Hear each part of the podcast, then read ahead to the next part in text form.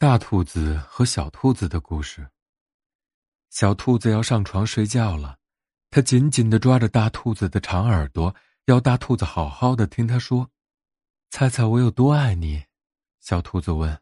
“哦，我大概猜不出来。”大兔子笑笑的说。“我爱你这么多。”小兔子把手臂张开，开的不能再开。大兔子有双更长的手臂。他张开来一比说：“可是我爱你这么多。”小兔子动动右耳想：“嗯，是真的很多。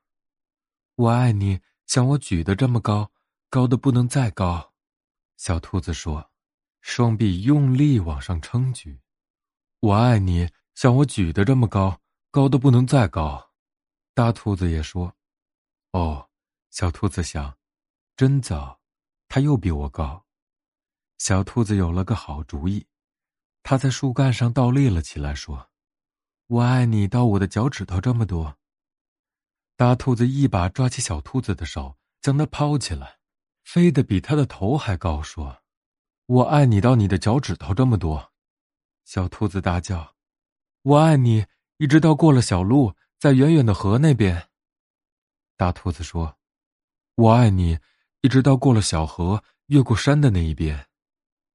小兔子想，那真的好远。它揉揉红红的双眼，开始困了，想不出来了。它抬头看着树丛后面那一大片的黑夜，觉得再也没有任何东西比天空更远的了。